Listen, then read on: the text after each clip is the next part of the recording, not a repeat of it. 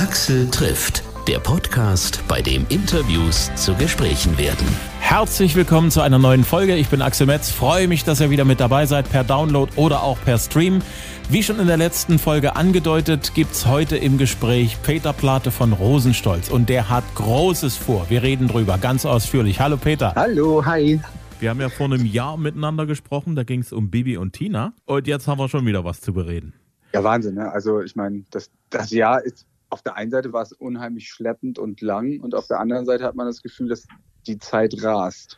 Das ist ja also, das Verrückte an der ganzen Geschichte. Irgendwie ist nichts passiert im ganzen Jahr, weil man ja nirgendwie so groß rausgekommen ist aus seinen vier Wänden und nichts groß machen konnte. Und das lässt das Jahr gleichzeitig lang und ganz kurz erscheinen. Ja, also. Ist das, das ist das so, so eine von den Sachen, die du auch für dich selber beobachtet hast in deinem Leben? Äh, ja, tatsächlich. Es ist, äh, es ist halt unheimlich schwierig, ne, ähm, ähm, sich, sich dem nicht hinzugeben und zu sagen, es ist alles monoton und alles dasselbe. Insofern was war es für uns hier, also für Ulf und mich und, und, und die wenigen, aber tollen Menschen, mit denen wir arbeiten im Studio, eigentlich, ähm, wir waren natürlich dankbar, dass wir uns, ähm, dass wir Arbeit hatten tatsächlich und dass wir Musik machen durften. Ähm, sonst, glaube ich, wäre ich oft auch äh, wahnsinnig geworden. Hm. Nun geht das ja mit großen Schritten auf ein Musical zu. Das Spannende ist ja, so ein Musical muss ja irgendwie vor Publikum kommen.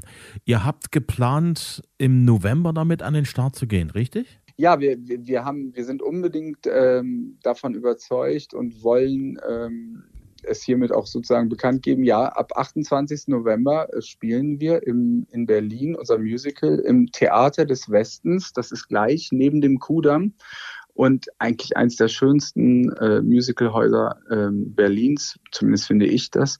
Und ähm, ja, warum bin ich überzeugt davon? Oder ähm, ich, ich glaube, dass es, dass wir, dass es unsere Aufgabe als Künstler ist eigentlich auch, auch ein bisschen Sonne zu verbreiten. Und, und ich glaube ganz wirklich, dass, dass das Ende November auch wieder möglich sein wird, dass wir ins Theater gehen und uns Vorstellungen anschauen. Ähm, und insofern hoffe ich natürlich auf die Liebe des Publikums und dass, dass sie interessiert sind und dass sie den Mut haben, sich die Tickets zu kaufen. Und ähm, ähm, ganz ehrlich glaube ich auch, dass sie es tun werden, weil ist doch klar, wenn es wenn es dann nicht hinhaut, dann wird es halt verschoben, aber man hat schon mal sein Ticket. Und ähm, das Wichtige ist auch, es ist natürlich auch geradezu die Aufgabe von Ulf und mir. Also ich bin 53 Jahre alt, ich hatte sehr viel Glück in meinem Leben und es ist einfach auch meine Aufgabe, jetzt auch Künstlern, die, die, die auf der Bühne stehen, äh, ein bisschen Hoffnung zu geben, weil, weil, weil das meine ich jetzt auch nicht was ich, so, so, so alter Sackmäßig, sondern ich meine das aus tiefstem Herzen, weil es ist einfach so, wenn man ein Jahr lang nicht arbeiten konnte und seiner kreativen Leidenschaft frönen kann, dass das ist wirklich schwierig, da nicht in Depressionen zu verfallen. Und insofern ist die Freude gerade bei unserem Team riesig. Ähm, und ich glaube, jeder wird alles geben in dieser Show äh, oder in diesem Musical. Hm. Ja, wir sind voll, völlig motiviert und guter Hoffnung. Jo, und äh, ich sag mal so, Ende November bis dahin sollte auch der Impfstau so weit weg sein, dass wir alle gut geimpft und mit ein bisschen mehr Abstand als sonst auch endlich mal wieder im Theater sitzen können und uns ein Musical angucken können. Ja, das glaube ich auch. Ja. Das glaube ich wirklich auch. Hm. Kudam 650, du bist ja nicht ohne Grund auf genau dieses Thema gestoßen. Hat das die, die Fernsehserie bei dir ausgelöst, zu sagen, äh, das schreit nach einer anderen Plattform als dem Fernseher? Ja, es, es war tatsächlich so, dass, dass ich diese Serie ähm, ähm, nahezu verschlungen habe und, und, und dem Ulf ging es auch so und, und wir morgens auf dem Weg äh, äh, zu unserem Tonstudio immer gesagt haben, hast du das gestern auch geguckt? Und ähm, dass man so gedacht hat, wow, wir sind wirklich Fans. Ähm, wir hatten aber nicht die Idee dazu, ein Musical zu machen, sondern ich, wir bekamen dann einen, einen Anruf von einer Freundin und die hatte, sie fing an anzusetzen und sagte, könntet ihr euch vorstellen, zu Kudam 56 ein Mew? Und da habe ich schon Ja gerufen. Ähm, ähm, also weil ich, weil ich das dachte, das passt ja wirklich wie die Faust aufs Auge, weil ähm, es ist einfach so ein schöner Stoff. Ähm, für die, die es nicht gesehen haben, es, es handelt ja von einer äh, Tanzschule, der, der, der ähm, Tanzschule Galant. Und ähm, die Dame, die die Tanzschule betreibt, das ist die Katharina Schöllack. Und die hat drei Töchter, die, die sozusagen ähm, ähm, ja, heranwachsende Töchter sind. Und ähm, natürlich auch um erschlagen werden sozusagen von der Spießigkeit, die herrschte 1956, weil das Land ist natürlich wirklich, also Berlin äh, äh, lag ja noch paar Jahre davor in den kompletten Trümmern und, und Frauen wie die Katharina Schöllack äh, nannte man ja damals die Trümmerfrauen, die aus dem Nichts, aus dem zerbombten Berlin es versucht haben, wieder einigermaßen aufzubauen und, und ihren Kindern was zu essen zu geben und irgendwie äh, sie irgendwie großzuziehen. Ja? Und ähm, daraus dann so eine Geschichte zu entwickeln, das hat ja Annette Hess gemacht, die, die, die hat Kudam 56 das Buch dazu geschrieben. Also sie hat auch Weißensee zum Beispiel die Serie geschrieben, die ich auch so sehr verehre. Und, und dann für Menschen wie Ulf und mich die Chance haben, mit so einer brillanten Autorin zusammenzuschreiben, das war natürlich ganz klasse für uns. Hm. Das äh, eine Geschichte, die sich rund um eine Tanzschule dreht, natürlich nach jeder Menge Musik ruft. Das ist klar, damit seid ihr auf dem Plan. Was wird das Musical, was so diese Handlungsstränge, die ja in der Serie eine Menge Zeit haben, sich zu entwickeln, das muss man ja in einer Musical-Produktion ja doch relativ kompakt auf den Punkt bringen. Was wird der Unterschied sein, was so die, die, die grobe Erzählung angeht, zwischen dem Musical und der Serie?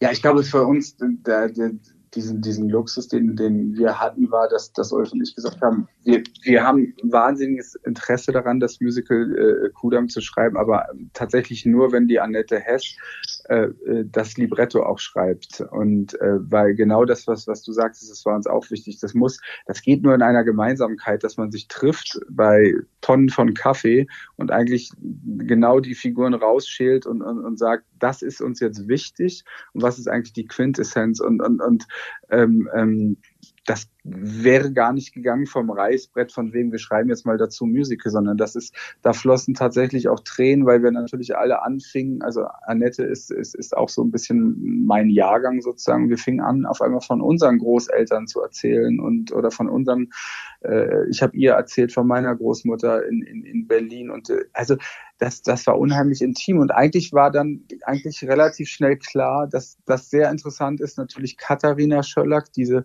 Geschichte der, der also das ist die Mutter, ähm, wie, wie, wie sie leben konnte mit diesem Widerspruch, dass, dass, sie, dass sie im Dritten Reich natürlich eine totale Mitläuferin war ähm, ähm, und, und, und danach dann es irgendwie mit ihrem Gewissen vereinbaren musste, sozusagen und konnte, äh, ähm, die drei Töchter großzuziehen und dann den, den Konflikt mit Monika, ihrer jüngsten Tochter, die natürlich eine totale Revoluzerin ist. Und die haben natürlich dramatische Konflikte miteinander auszustehen.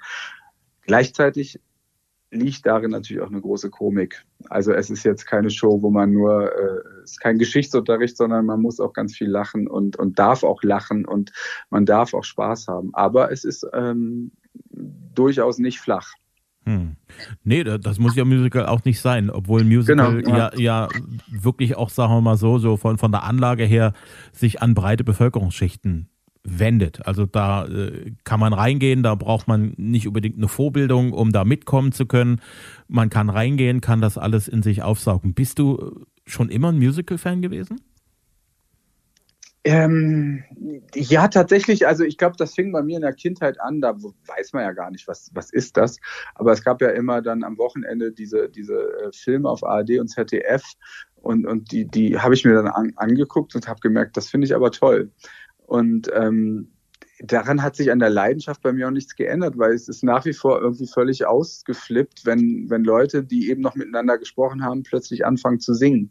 Ich finde das immer noch eigentlich eine der genialsten Ideen überhaupt. Ich, ich weiß nicht, wer, wer das Genre Musical erfunden hat. Das muss ich unbedingt heute Nacht mal nachgoogeln, ähm, ähm, weil es ist schon eine so kreative Idee und es wird auch niemals langweilig. Und es gibt ja, was weiß ich, äh, äh, es gibt ja die verrücktesten Musicals. Ähm, ähm, das ist schade, dass in Deutschland denkt man immer, beim Musical denkt man immer an die Disney-Musicals, die durchaus ihre Qualität natürlich haben.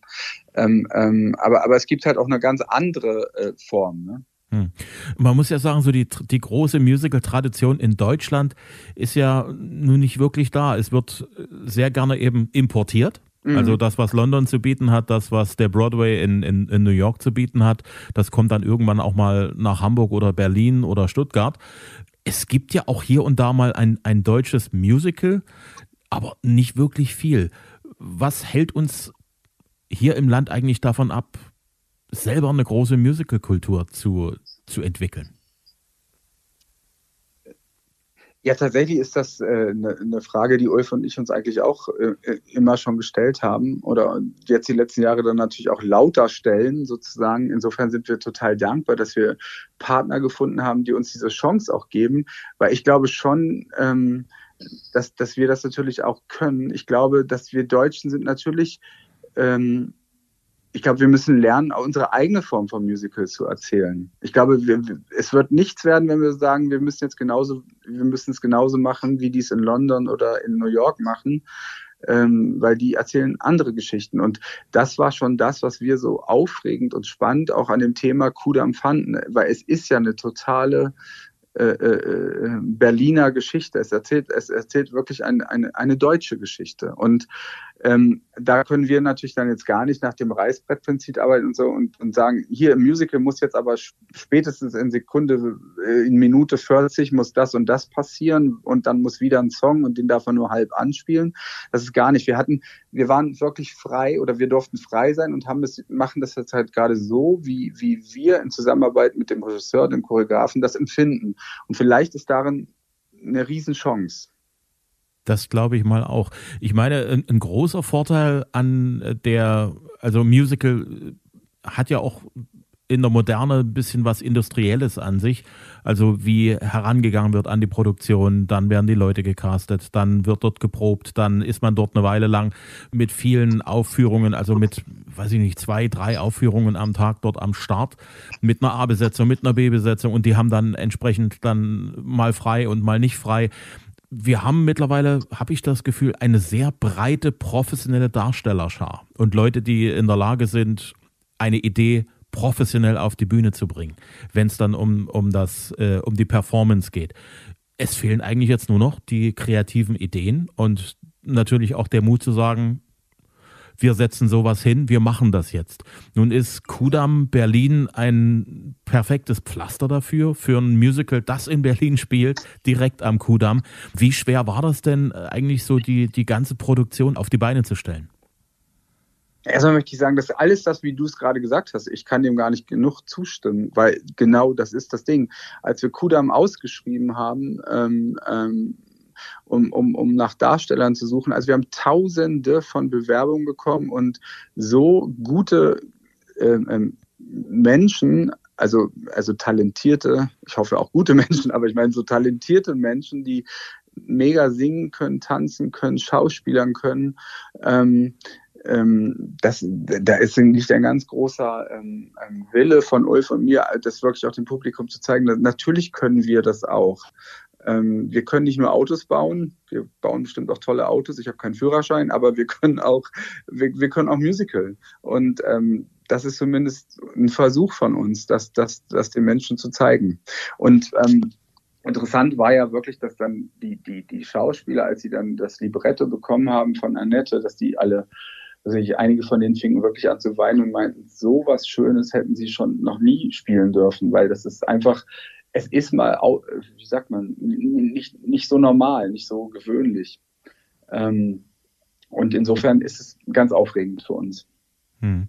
Also ich denke mal, so, so diese Eigenständigkeit, von der du gesprochen hast, im Fernsehen gibt es ja durchaus äh, richtig gute Beispiele, wie zum Beispiel eben Kudam ja. oder Babylon Berlin, was im Ausland äh, ja frenetisch gefeiert wird, wo, wo es heißt, guckt euch das an, was, was im deutschen Fernsehen momentan produziert wird. Ich habe das Gefühl, ihr seid jetzt unter Umständen die Speerspitze für, für Musical-Ideen aus, aus Deutschland. Und Berlin ist ja eine Stadt, die man ja weltweit kennt. Ich, das wäre natürlich mega, ne? ganz ehrlich, klasse. Aber ich, was ich so interessant finde, auch da, was du sagst, ist es aber nicht interessant, dass sowohl Babylon Berlin als auch Kudam eigentlich Themen sind, wo wir, wo wir aber auch bei uns bleiben. Wo wir, ähm, ich bin, glaube ich, kilometerweit entfernt von Deutschtümelei, also also ich glaube, ich bin das völlige Gegenteil. Mit bei uns meine ich, dass, dass, dass wir Stories erzählen, die, die hier in Berlin halt passiert sind oder passiert hätten können. Ihr wisst schon, was ich meine. Hm. ähm, ähm, sorry für mein Deutsch. Das ist, das ist so dieses Interviewtag-Ding. Irgendwie sabbelt man dann irgendwie ähm, Wahnsinn. Ähm, also was ich sagen wollte, ist wirklich, dass, dass so ein Thema wie Babylon Berlin und, und Kudam 56, das sind ja Geschichten, die, die hierzulande auch passiert sind. Und komischerweise oder eigentlich wenig überraschend ist das, was dann vielleicht die Leute in London tatsächlich interessiert. Und äh, insofern finde ich das spannend, ja. Ja. Berlin, Berlin ist sozusagen ein Vorabgruß für alle mhm. Musical-Fans zum Appetit machen. Was mir so als allererstes aufgefallen ist, so diese Doppelung. Berlin, Berlin. Da gibt es ja diese 80er Jahre Nummer da, Berlin, Berlin, dein Herz kennt keine Mauern. In Berlin hat in den 90ern mal ein Radiosender Berlin, Berlin gesagt. Was ist das Faszinierende an dieser Doppelung Berlin, Berlin für dich? Das ist ja eine super Frage, weil ich das echt nicht beantworten kann. Ähm, wenn Ulf und ich eine Musik schreiben, ist es eigentlich immer so, dass wir ähm, erst so einen englischen wir nennen es immer Dummy-Text machen. Ne? Also wir, wir machen die Musik äh, ähm, und, und, ein grobes Arrangement, also das, was, das nennen wir Musiker-Demo und darauf singen wir dann halt unser Quatschtext und ich glaube, meinetwegen bei Berlin, Berlin war es, ich weiß nicht mehr, was es war, äh, was der Dummy-Text war. Auf jeden Fall war es noch nicht Berlin, Berlin, aber es irgendwie flog uns das dann so zu, aber war keine Berechnung hinter. Hm. Es war eigentlich eher so dieser Gedanke beim Text, dass man wirklich so, du kannst jetzt Berlin nicht sagen, du bist die schönste Stadt der Welt oder so, äh, also, also zumindest könnte ich das nicht sagen, sondern man muss Berlin auch, äh, also zu einer großen Liebe gehört auch ein, einfach dazu, dass so eine große Liebe geht einem auch so oft auf den Geist. Und das besingen wir halt in Berlin. Also es ist ja nicht nur eine Lobhudelei, sondern es ist auch eine, Berlin ist echt eine schwierige Geliebte. das kann ich mir gut vorstellen. Was ist denn für dich so das, das Typischste an Berlin, was den Weg in den Song gefunden hat? Wo du sagst, das, das musste da unbedingt mit rein in den Song. Ich glaube, das wiederum kann ich fast mehr mit der Musik äh, beantworten, weil ich finde, ich finde diese Musik oder das Playback und, und auch wie, wie, wie der David das singt, David Jakobs, ist, ist irgendwie sexy. Also das ist so ähm, ähm, verrucht. Das ist irgendwie mehr nachts als tags. Es ist, es ist, ähm, Berlin ist am schönsten bei Nacht. Hm. Das war jetzt eine grobe Antwort auf die Frage. Ich kann es nicht besser erklären. der David hat ja schon eine ganz schöne Vergangenheit im Musical hinter sich. Also war, wenn ich es richtig gelesen habe, bei Le Miserable mit dabei, war äh, Glöckner von Notre Dame mit dabei und so weiter und so fort. Beim Wunder von hab, Bern war hab, er auch. Ja. Hm? Habt ihr schnell zueinander gefunden? Na, wir haben richtig um ihn gekämpft, weil, weil, weil er, ist, er ist natürlich wirklich ein, ein richtiger Star in der Musical-Welt und ähm, das, das Fantastische ist, ähm, also wir hatten ihn erstmal dann tatsächlich bekommen für den Workshop. Also ein Workshop ist etwas, wo man ähm, ähm, ähm schon mal sozusagen das, das, was man jetzt sich getextet und musiziert hat und ausgedacht hat, das Libretto einmal grob skizziert, es einmal spielt, aber noch äh, ohne großes Bühnenbild und auch ohne große Klamotten, aber eigentlich schon die ganze Story. So, und da hatten wir den David Jakobs für äh, gewinnen können. Und dann denkst du, das kann ja nicht wahr sein, was, was, was der, ähm, ähm, was, wie, wie der sich zum Beispiel Songs anzieht, ja. Also der singt einen Song, den, den vor zehn Minuten noch ich oder Ulf gesungen habe im Demo und dann singt er ihn und auf einmal klingt es toll. Das liegt natürlich an meiner schlimmen Stimme, aber es liegt halt auch daran, dass, dass, dass er so, der kann halt ähm, wirklich ganz, ganz, ganz toll die Noten anmalen. Und ähm, der hat eine wahnsinnige Seele, die er da reinbringt in, in, in seine Interpretation. Also man fühlt auch viel Leid und gleichzeitig eine große Leichtigkeit. Hm. Ja. Darfst du schon verraten, welche Rolle merkt er bekommt? Merkt man eigentlich, dass ich Fan bin? Merkt ja, man merkt das und das, das, das, das ist ja das Elektrisierende daran. ja, ähm, ähm, ja, er spielt den Freddy. Wir haben ihn gesehen beim Glöckner von Notre Dame und dachten, das ist, das ist ja irre. Das ist ja irre. Und ähm, ja, insofern, ja, es macht ganz doll Spaß. Und wir, äh, äh, sind so froh, dass wir ihn ha haben halten können. Also, dass er auch jetzt dabei sein wird. Ähm, das ist echt eine Bank. Hm. Nochmal zurück zu Berlin. Berlin, es hat etwas Klassisches im, im Sound, finde ich. Also man merkt dort irgendwo auch die 50er Jahre mit. Auf der mhm. anderen Seite klingt es sehr, sehr modern auch. Also so die, die allerersten Takt habe ich gedacht, naja, Moment, also das könnte jetzt auch ein ganz regulärer Popsong sein, der so startet. Ist das sozusagen schon so ein, so ein bisschen ein Hinweis auf die Musik, die das Musical sozusagen ausmachen wird? Ja, wir hatten uns eigentlich dann also bevor wir anfingen, sozusagen äh, äh, irgendwas zu schreiben, haben wir erstmal gesagt, wie, wie könnte das denn eigentlich sein? Also wie, wie, bringt man das auf die Bühne, etwas, was 19, 1956 spielt, ohne dass es jetzt so, ähm, ähm, dass es sich 20 Songs sind, die klingen wie Peter Kraus oder so, den ich übrigens sehr verehre, aber, aber das gab es ja alles schon. Ähm, ähm, und so, und dann haben wir gedacht, okay, wir müssen es eigentlich so lösen, dass da Instrumente stattfinden, die 1956 dies auch schon so gab. Also ein Schlagzeug, was so klingt wie früher äh, äh, und so weiter, aber natürlich gemischt, wie es heute klänge, also mit dem Tonstuhl gemischt sozusagen. Und ich glaube, die Hauptaufgabe war, war das Arrangement, dass man, wenn man so einen Song schreibt wie Berlin, Berlin, ähm, ähm, ähm, den dann halt trotz allem, obwohl es sozusagen eine leichte Rock'n'Roll-Instrumentierung hat, ihn aber anlegt wie Pop. Und Pop wiederum, jetzt wird es echt sehr technisch, aber Pop lebt eigentlich von der Wiederholung. Also davon, dass der, der Pianist halt nicht, wenn es das dritte Mal kommt, noch eine Variation einbaut, sondern dadurch, dass es einfach erstmal gleich bleibt. Und, und wenn es lauter wird, also wenn es eine Eindringlichkeit erfährt, dann eher durch die Dynamik und nicht durch das Mehrspielen von Noten. Das fand ich jetzt total spannend. Wirklich. Ich habe noch eine Frage und zwar ist mir das heute so entgegengepurzelt. Daylight in Your Eyes. Du hast den Song auch mal in der Mache gehabt? Das Lust, äh, äh, Daylight in, in, in, Your Eyes, die No Angels, ja, die, die Ursprungsversion von, von Daylight in Your Eyes, die haben Ulf und ich mit unserem Freund Toni Bruno äh, produziert für eine Sängerin, die hieß Victoria Fayella. Und ähm, das kam dann über die Sony raus und hatte Radio-Promo, als wir die, die es nicht kennen, das ging dann an alle, alle Radioredakteure. Und dann bekamen wir so sensationell schlechtes Feedback darauf. Da haben alle gesagt, das ist ja der billigste Abklatsch von Madonna und so. Ähm, dass so, dass das Album dann überhaupt niemals erschien. So. Dann, dann, dann bekam ich aber von der Polydon Anruf, äh, äh, ja, es gibt, wird ein neues Format geben, das heißt Popstars und habt ihr vielleicht Songs dafür? Und da habe ich gesagt, ja, wir haben immer noch einen Song, den, der wurde, der lief nicht, aber wir lieben ihn und dann, dann haben wir das dahin geschickt. Und ja, der Rest ist ja dann irgendwie so einfach passiert. Ne? Dann, dann, dann haben die No Angels, als sie dann fertig waren, haben sie sich dafür entschieden für Daylight in Your Eyes und es wurde die erste Single und wurde dann der größte Radiohit des Jahres. Derselbe Song, der vorher noch äh, als Abklatsch bezeichnet wurde.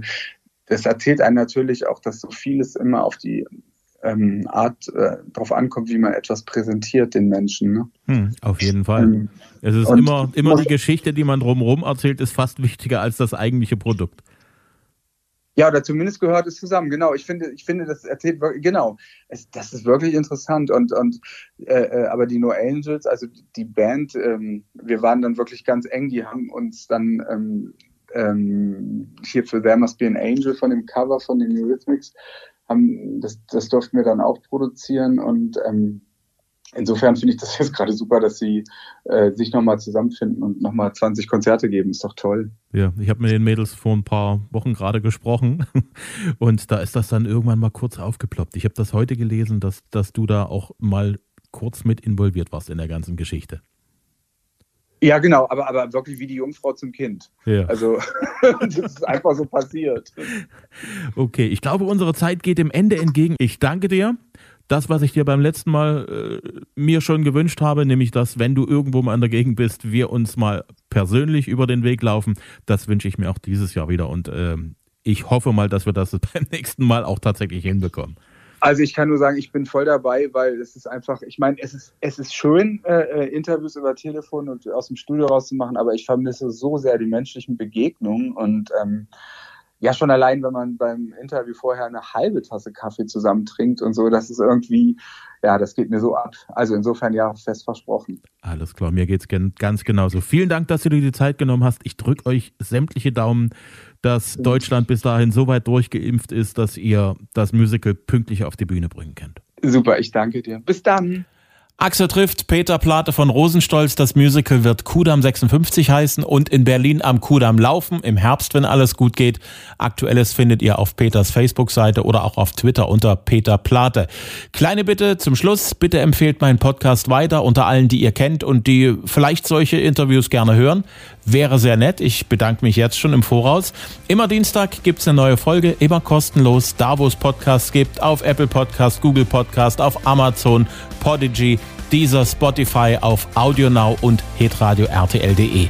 Und als nächstes gibt's einen ganz verrückten Typen, der diesen Sommer was ganz Verrücktes vorhat und deshalb extra aus Kanada zu uns nach Deutschland kommen will. Wir reden drüber in der nächsten Folge. Ich freue mich.